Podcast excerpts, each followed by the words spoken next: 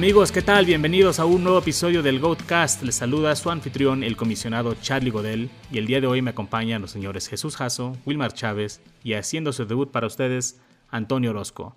¿Qué tal, amigos? Jesús, ¿cómo estás? ¿Qué tal, Charlie? ¿Cómo estás? Aquí eh, listo para este nuevo episodio. Un saludo para Wilmar y para Antonio. Excelente. Wilmar, ¿cómo te encuentras? Hola, Charlie, ¿cómo estás? Muy bien, gracias. Un saludo para Jasso y para Antonio también. Muchas gracias, Wilmar. Y por último, el señor Antonio Orozco. Amigo, ¿cómo estás? Bien, bien, Carlos. Un saludo a, igual a Wilmar, Jaso. Una disculpa por no estar presente en el episodio anterior, pero ahora sí dando, dando todo. Opiniones, experiencias, consejos, todo lo que les va a ayudar a, a toda la gente en sus equipos fantasy. Excelente, Antonio. Te perdonamos, pero no lo vuelvas a hacer. Bien, chavos, y el día de hoy les vamos a presentar la primera mitad de una serie de enseñanzas, de consejos, de tips, con base en lo que hemos aprendido jugando fantasy fútbol a lo largo de nuestros años, pero que aplica, no importa si eres novato, si eres veterano, si apenas empezaste a jugar en el 2020, no importa. Este programa es titulado Las 12 nalgadas que nos ha dado el fantasy fútbol. Y voy a empezar yo con la primera nalgada, es algo que me pasó a mí, uh, particularmente en este año 2020 es uh, conoce las reglas de tu liga. Uh, conoce el scoring, conoce cómo es el formato de el roster, eh, si es un snake, si es lineal, lee las instrucciones. Yo hice un draft esta temporada donde pensé que era TPR la liga y me di cuenta en la mitad de la liga del draft, perdón, que pues no lo era, era estándar y ya me había hecho de algunos jugadores que realmente no tienen tanta relevancia en estándar Uh, tenía a Tariq Cohen, tenía a Duke Johnson, a James White, y estaba haciendo reaches por ellos, estaba adelantándome en el draft por ellos y todo por no leer 30 minutos antes del draft el, el, el scoring. Entonces, yo sé que es algo muy básico, escucharlo como muy tonto, pero siempre, siempre, siempre lean las instrucciones. ¿Les ha pasado algo así a ustedes? Charlie, pues yo creo que, que suena básico. Lo que pasa es que cuando toman estas malas costumbres que tenemos nosotros de jugar quién sabe cuántas ligas, pues es normal que se te pase, ¿sí? Y, y, y más este tipo de, confusiones que ya todos vamos abandonando un poco el estándar y, y, todo el tema. Entonces, eso sí, sí me parece importante porque sin, sin importar cuáles sean los cambios en, en el scoring, todo tiene, todo tiene implicaciones. Y entonces hay que hacerlo muy minuciosamente, leer esa letra pequeña de, todas las ligas en las, que se en las que estemos jugando. De acuerdo. Y aunque realmente, pues, uh, como nos va a platicar Antonio ahorita, un mal draft este, o un buen draft no significa realmente que vas a ganar o perder tu liga. Uh, siempre hay que pues, leer las instrucciones de todos modos para no empezar en desventaja. Antonio, ¿por qué nos platicas eh, la nalgada número dos? Sí, bueno, mi punto aquí es, o al menos el tema es, el draft no lo es todo. O sea, tener un buen draft no, no, no te asegura ser campeón de tu liga. Y tener un mal draft no te asegura que ya tiraste a la basura tu, tu temporada. Hay que tener en cuenta que la temporada es muy larga, pasan muchas cosas. Y no por el hecho de que hayas reclutado en el draft a X o tal jugador que tú creíste que iba a ser un boom y te iba a ser campeón, lo vayas a hacer porque pueden pasar mil cosas, son cosas que vamos a hablar, lesiones, eh, jugadores novatos que llegan, eh, jugador revelación, pasan muchas cosas que te que, que al final no importan más que el draft, pero tienen muchas, tienen mucho que tomar en cuenta para, para el término de tu temporada. Y creo que es mucho más común a veces sentirnos confiados, ¿no? Con el draft que hacemos, que pensamos que ya ganamos, ¿no? Ya tomamos a los mejores jugadores, pero eso no lo es todo. La importancia de los waivers y poner atención de que algunos jugadores realmente dejan de participar en la liga después de cinco o seis semanas, entonces el pool de jugadores ya no es tan peleado. Y creo que de verdad eh, no puede uno rendirse, aunque tengas una, un mal inicio, y tampoco creerte que ya has ganado. ¿Tienen alguna experiencia de haber empezado 0-4, 0-5 y haber llegado a playoffs de todos modos? En este punto que mencionas, Carlos, tanto al inicio de temporada uno sale muy contento con el, con el equipo que forma sin saber lo que viene más adelante.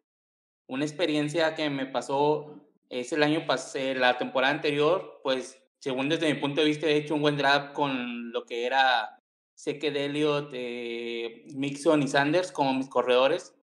Pero para la fecha 6, entre lesiones y bajas de juego por, por jugadores directos que les perjudicaban, estuve batallando bastante eh, para encontrar un buen running back y pues me metí hasta semifinales, pero no fue suficiente. En el tema de los waivers, fíjate que si tomamos en cuenta la temporada esta que terminó, creo que pudimos haber hecho un buen equipo de los waivers. Te pudiste haber llevado a Justin Herbert, a James Robinson, a Justin Jefferson, a Logan Thomas, y con eso armaron una buena base de jugadores que te ayudaron para llegar a playoff y en una de esas hasta el campeonato. Sí, claro, por eso siempre es que hay que estar al pendiente de los waivers y de qué, qué está ahí y aparte qué están tirando los demás jugadores. Y ahorita que mencionas lo de las lesiones, creo que eso nos lleva perfectamente al, a la siguiente nalgada, la nalgada número 3. Sí, pues eh, relativo a lo que mencioné, eh, pues cualquier pick está propenso a lesionarse. Quitando a lo que es eh, Alvin Camara, Derrick Henry, Devante Adams, lo que fue la ronda 1 de un draft de la temporada anterior fue muy complicado, desde Christian McCaffrey, Saquon Barkley, Nick Chubb mismo, Joe Mixon, todos tuvieron pérdidas de juego por lesiones, algunos regresaron para un partido como lo fue Christian McCaffrey, otros ya nunca regresaron como Joe Mixon, y pues hay que quitarnos esa idea de que tal jugador no se lesiona o que un jugador es de cristal porque realmente cualquier jugador es propenso. Wilmar, tú nos platicabas el otro día eh, en nuestro grupo que era cuestión de probabilidad. ¿Puede explicar esa teoría a nuestros escuchas? Sí, bueno, es que estoy muy de acuerdo con Jaso que hay que sacarse como ese chip de la cabeza en que hay jugadores que tienen más o menos probabilidad para, para lesionarse. Si bien pues sabemos que todos tienen una probabilidad de de lesión, sí hay ciertas posiciones como los running backs por la simple naturaleza de su posición, de los cortes que hacen, de los golpes que reciben, de la carga de trabajo que tienen, pues tienen más, más opción de, de lesionarse, pero no por porque se llama de tal o cual manera eh, es que lo tenga. Yo hago una comparación más como tirando a la probabilidad que, al, que a la cuestión médica, porque realmente médicamente no hay ningún, no hay ningún, ninguna evidencia que nos demuestre eso de jugadores de cristal o de propensos a lesionarse. Todos los, los estudios indican lo contrario. Pero yo siempre comparo esto con qué tan, qué tan probable es que si lanzas 10 veces una moneda al aire te caiga 10 veces cara. Seguramente pues es muy difícil, ¿no? Pero si 300 personas hacen el mismo ejercicio tantas veces, en algún momento va a haber alguien que saque las 10 caras. Y pasa exactamente lo mismo con, con los jugadores. Entre las repeticiones, entre el número de jugadores que hay, va a ocurrir que haya un jugador que eh, por un tema de probabilidad se lesione más por, por casualidad o por azar eh, que por, por un problema médico, físico o, o, lo que sea. Sí, y luego nos estamos perdiendo de jugadores a veces como Dalvin Cook, o Julio Jones, ¿no? Que pensamos que se lesiona, ¿no? Este se, se tronó los ligamentos, o Julio siempre estaba malo de una pierna. Y hay años que pues sí tienen unos rachas malas, pero generalmente no aplica en años consecutivos. No recuerdo la última vez que alguien tuvo tanta mala suerte que básicamente lo retiraran eh, o, lo hicieran irrelevante para el fantasy y las lesiones. Creo que todos han vuelto fuertes Uh, no es como en los noventas cuando una lesión de ligamento significaba el final de tu carrera. Esto quedó demostrado desde que Adrian Peterson se, se tronó los ligamentos y volvió más fuerte que nunca, corrió para 2.000 yardas. Entonces sí hay que sacudirse ese, ese concepto de los jugadores de cristal. Se, se alcanza un, una lesión que, que ahorita está afectando y que le quitó el valor a un jugador, pero no es una lesión, es una condición médica, que es el caso de Todd Gurley, que tiene una, una condición artrítica degenerativa. No, sí, no fue... se llama rodillas locas. o sea, Algo así. Su nombre, su nombre coloquial. Eh, sí, es, es más, es, es, ahí sí, porque es una condición degenerativa justamente. Eh, ahí sí podemos hacer como una proyección de que constantemente iba a estar bajando su volumen y se veía que iba a pasar en este año y así como se preveía, así resultó. Y Gurley fue un caballo de batalla hace algunas temporadas. Wilmar fue el running back uno. Su carrera pues se ha cortado por las lesiones. Platícanos de la cuarta nalgada, la importancia de los caballos de batalla. La cuarta nalgada justamente habla de estos corredores que tienen la capacidad de acaparar todo el volumen posible en su equipo. Bien sea como la mayoría de estos caballos de batalla por su versatilidad, porque tienen la capacidad de, de, correr entre los tackles, de correr por fuera, pero también de ser relevantes en el, en el juego aéreo, tener recepciones y oportunidades de, vía, vía target. O los casos muy, muy reducidos pero existentes como el de Derrick Henry, que por simple y por un volumen desmesurado en el juego terrestre, por ser el eje y casi y, la, y el arma principal de, de, su equipo, pues lo llenan de, de acarreos incluso en temporadas consecutivas. Pero la realidad es que, que sí es, es, es muy valiosa esta versatilidad de la que hablaba inicialmente porque es la que permite llenar de toques a, a los jugadores y como, como se ha dicho constantemente en el fantasy lo más valioso es el, es el volumen. Y, y el, porque, porque el volumen es, es la oportunidad de producir cada vez que tienen el balón en su mano los corredores, pues tienen más oportunidad de, de, de tener puntos fantasy y de anotar o de producir yardas, lo que sea pero este programa pues se trata de nalgadas. ¿Cómo aprendiste esto tú? ¿En, en qué momento te dio el fantasy una nalgada que dijiste, órale, ¿alguna vez intentaste la teoría de cero running backs o, o, cómo fue que te diste cuenta de esto?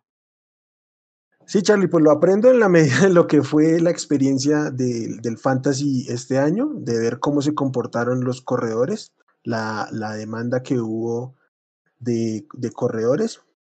La realidad es que saliendo del top 12, incluso, incluso antes, eh, la, la, distancia entre, entre los jugadores más productivos y quienes le siguen, pues es, es muy importante.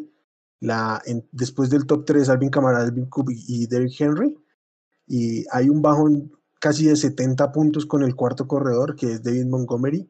David Montgomery, que es un caso muy curioso, termina como el running back 4, pero fue sumamente inconsistente, apareció apenas después de la semana 2, fue el, fue el héroe de playoffs, pero seguramente si lo tenías en tu equipo como, como tu running back uno, ahí sí aplicando el, el cero running back del que hablabas encontrando en una ronda 3, seguramente no ibas a poder clasificar a, a, playoffs a menos de que hubieras hecho un excelente trabajo de waivers, porque fue un jugador que no rindió como se esperaba y que fue muy, muy inconstante en la primera parte de la temporada.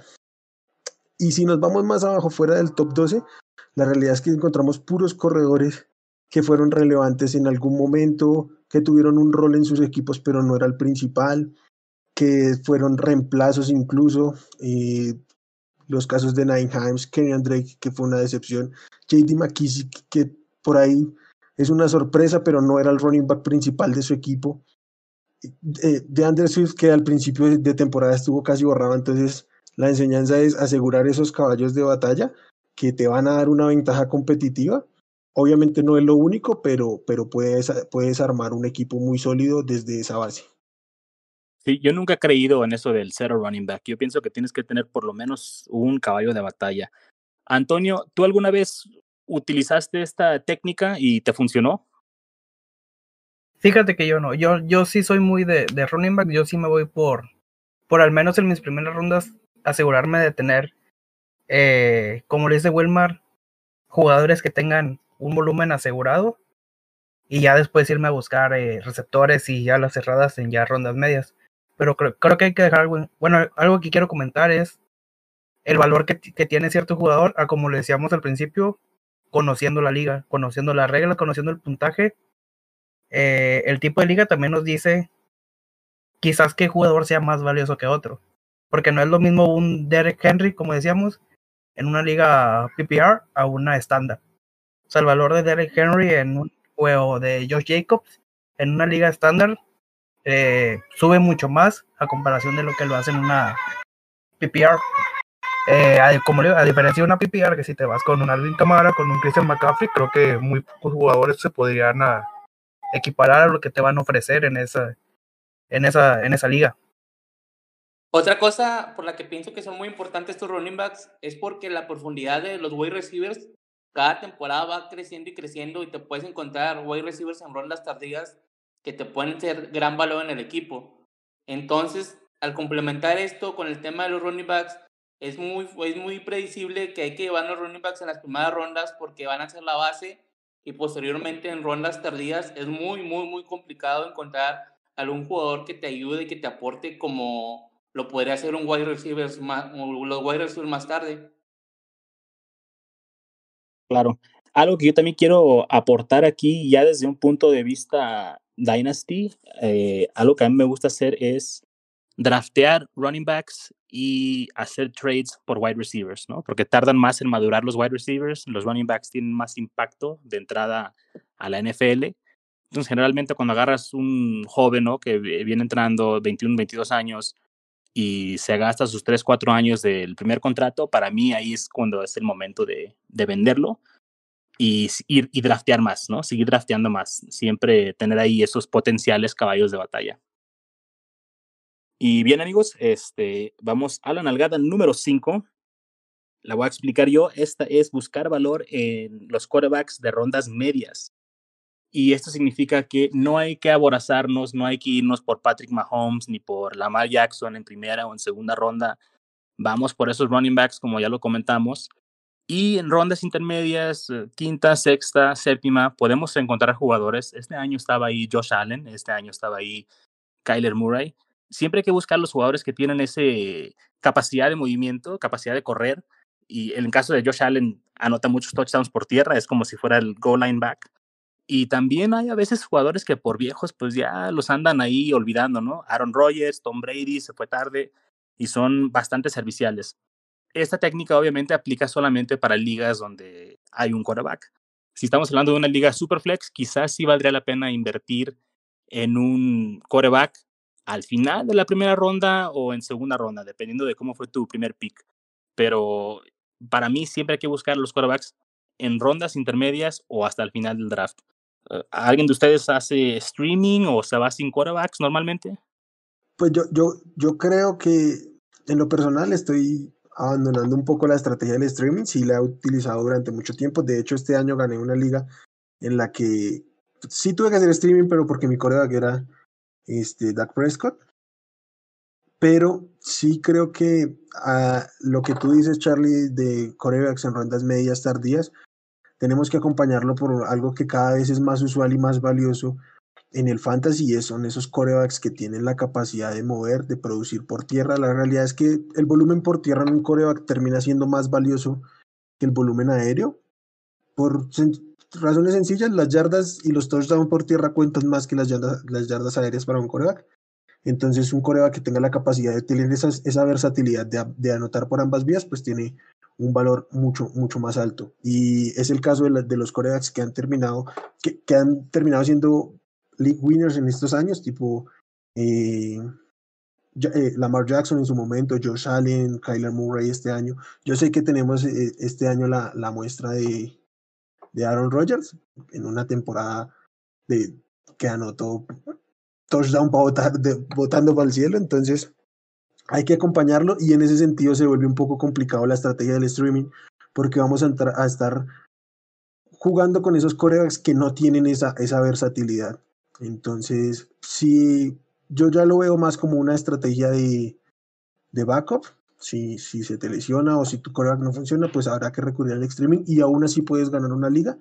Pero sí creo que hay que apuntalar un poquito más con esos corebacks móviles. Jesús, ¿tú en qué ronda más o menos crees adecuado ir por un coreback? ¿O tú cómo ves esto de las eh, rondas intermedias? ¿A partir de qué momento? Mira, el tip que puedo dar es que la ronda ideal para llevarte un coreback sería la sexta ronda. Porque ya después de esa sexta, o sea, antes de esa sexta ronda, tú ya te fuiste con tus dos running backs, con tu, con un wide receiver número uno, y tal vez con tu flex o con un tight end si apuestas fuerte por ellos. Pero la clave de esto es encontrar los corebacks, esos que mencionas en rondas medias, y la versatilidad como lo mencionó Wilmar, eh, los corebacks cada vez van siendo más versátiles y esto nos lleva a un, más, un mayor upside en sus equipos. Están los casos esta temporada que terminó de Kyler Murray, que terminó como el quarterback número 2, de Joe Allen, que se fue en ronda 8, 9, 7, dependiendo el draft de tu liga, y que termina como el quarterback 1. Y pues más que nada nos queda la enseñanza de que aun, por más que sea un Pat Mahomes o un Lamar Jackson, lo ideal es esperar a, esa ronda 6, 7, 8, donde puedes agregar un mayor valor a tu, a tu equipo.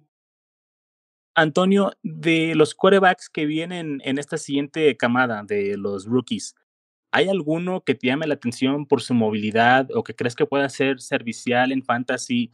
Si bien no este año, pero para los que jugamos Dynasty, que debamos mantener el ojo en uno de ellos y ponerlo en nuestro taxi. Sí, yo creo que eh, eh, dejando de lado a Trevor Lawrence, que es el claro tier 1, hay tres jugadores que yo creo que puedan tener un impacto en, en fantasy por su tipo de juego. Que podrían ser Zach Wilson, Justin Field y Trey Lance. Ellos, eh, ellos tres, a pesar de que sí tienen condiciones diferentes el uno del otro. quizás Trey Lance y Justin Fields, yo creo que, te, que actualmente tienen un nivel para tener un impacto inmediato, eh, quizás más próximo a lo que se ve Zach Wilson, que personalmente creo que es mejor a, ellos dos, pero creo que tienen que trabajar aún más. Eh, hablando de ese tipo de juego, pues Justin Fields sabemos que, que puede correr muy bien el balón. Trey Lance también y además de que tiene un gran físico. Es algo que le ayuda bastante. Y Zach Wilson, algo que, que también tiene, como lo dice en su, su Godine, es un coreback que sabe correr muy bien dentro del, de la zona roja. Eh, la última temporada, no tengo el número exacto, pero tuvo más de 10 touchdowns eh, por la vía terrestre. Y la mayoría de ellos fue dentro de las primeras 10 yardas. Y como lo hemos visto últimamente, pues cada vez hay más coreback que, que son utilizados en esa zona. O sea, independientemente de Josh Allen, eh, Kyle Murray, eh, existe Cam Newton, existe Aaron Rodgers, que también esta temporada corre un poco más el balón.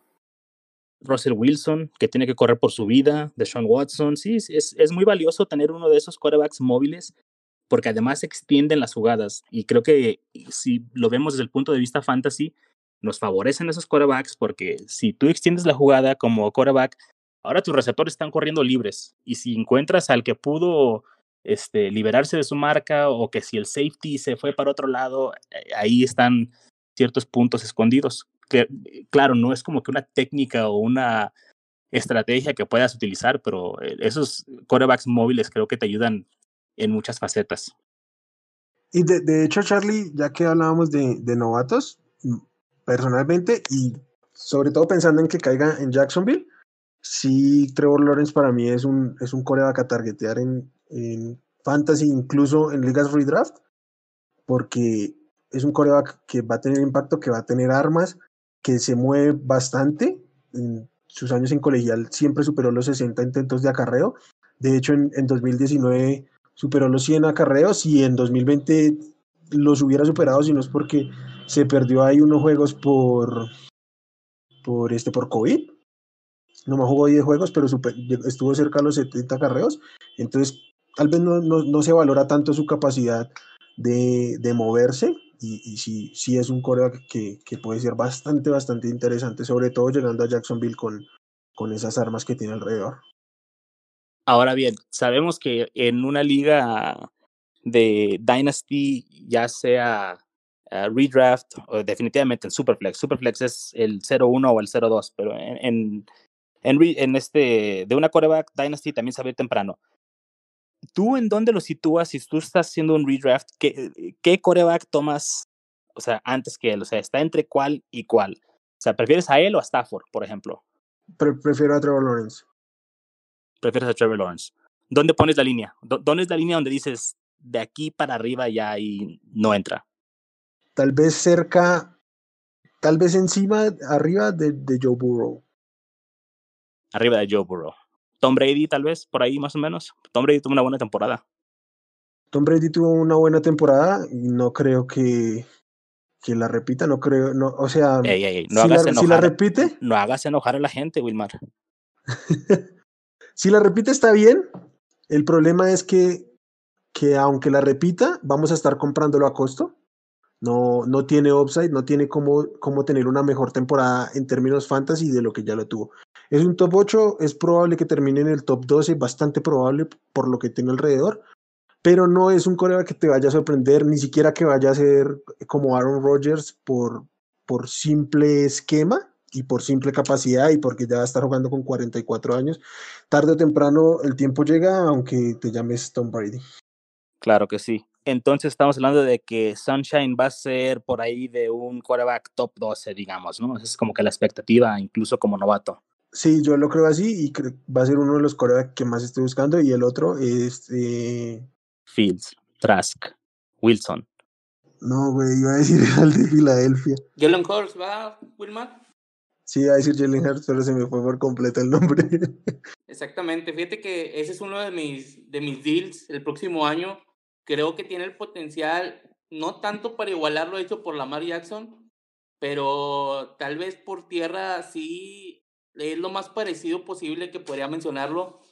O sea, la duda va a estar de que no lanza bien el balón, pero pues vimos el ejemplo de Josh Allen que aprendió a, con el paso del tiempo a, tener precisión. Y yo creo que la gente lo, le va a dar un buen, un buen bajón a su valor y podría ser uno de los robos del draft y meterse ahí sin duda al top 8 en fantasy. Claro. Y bueno, nomás para regresar a cómo fue que yo aprendí esta, esta lección, esta no la aprendí yo gracias, este, e, en términos propios, no fui yo en primera persona, pero cuando veo que gente este, draftea un quarterback en primera ronda, generalmente sus equipos terminan muy pobres en otras posiciones, como mencionaba Jaso, hay, hay, que tomarlos después de la sexta para que tengas ya tus dos corredores, dos, tres corredores o, o dos receptores, y, y, entonces sí ir por el, por el coreback. Bueno, vamos a movernos a la siguiente nalgada con el señor Wilmar. Bueno, mi, mi nalgada que viene, la sexta nalgada es que yo traigo es, la estrategia para seleccionar eh, una de las posiciones más importantes y de las que más nos gusta hablar en el fantasy fútbol. Y pues son los tight ends. Yo pensé que íbamos a hablar de corredores otra vez, Wilmar, no nos engañes. sí, Mira, y justo por, por el problema que implica mm, tener un tight end estable y valioso y en el cual podemos confiar, es que yo vengo a aprender algo que no quise aprenderlo en, en años anteriores, aunque ya me había pasado, y es que esos tight ends que le vemos potencial, que son como el segundo tier y que creemos que pueden despuntar, la verdad es que no nos dan ninguna garantía, terminan siendo más cercanos a, aquellos que vienen en rondas tardías que, que, a los, que a los Titans élite. Entonces yo sí voy a cambiar mi estrategia para, para la posición y básicamente es que si no logro conseguir los, los tres primeros, los tres primeros tight ends, los más importantes que son Travis Kelsey, Josh Kittles y, y Darren Waller, y pues ya me voy a esperar a rondas de, de doble dígito a mis últimas rondas porque la realidad es que de ahí en más todos los, los, los tight ends terminan muy, muy parejos. En puntos fantasy por juego después de estos tres hay 13 tight ends en, en distancia de, de 3 puntos fantasy por juego. Entonces sí te da una ventaja competitiva tener a estos tres. Eh, y por eso voy a estar apuntando a ellos y si no, si no llego a conseguirlos, pues eh, dejaré pasar a, a rondas eh, para encontrarlos más, más baratos. Ok, yo tengo dos preguntas, Wilmar. Número uno, ¿quién te quemó? ¿Hunter Henry o Jono Smith? ¿Quién, quién me quemó? ¿Que, ¿Que me haya decepcionado? Sí, ¿cuál, cuál, cuál de esos dos? ¿Cuál de esos dos fue? Sí tuve a Hunter Henry por ahí en algunas ligas. Y este, Jono Smith, él, él, creo que estaba yéndose un poquito más tarde y fue valioso al principio y después ya era muy tirable. El, el Titan que de verdad me mató esta temporada era en el que yo confiaba mucho este fue Evan Engram, que sí fue una decepción. Que en, en, medio de todo yo creo que mi proceso para, para confiar en él no estuvo tan mal. Yo veía que iba a tener este volumen, como siempre lo ha tenido, y la realidad es que sí, termina como el cuarto end con, con más volumen, pero su eficiencia fue una porquería. Soltaba balones, solo tuvo un touchdown, menos del 60% de, de catch rate, entonces estuvo terrible. Él es el, el, gran responsable de que yo esté aprendiendo esto hoy en día. Mm, muy bien. Y la segunda pregunta que te quería hacer es, ¿en qué rondas tomas a Kelsey, Kirol y Waller? Dependiendo de, en qué posición del draft esté, si llego a estar en el principio, eh, en los primeros picks, pues rezaría para que me, me cayera Travis Kelsey.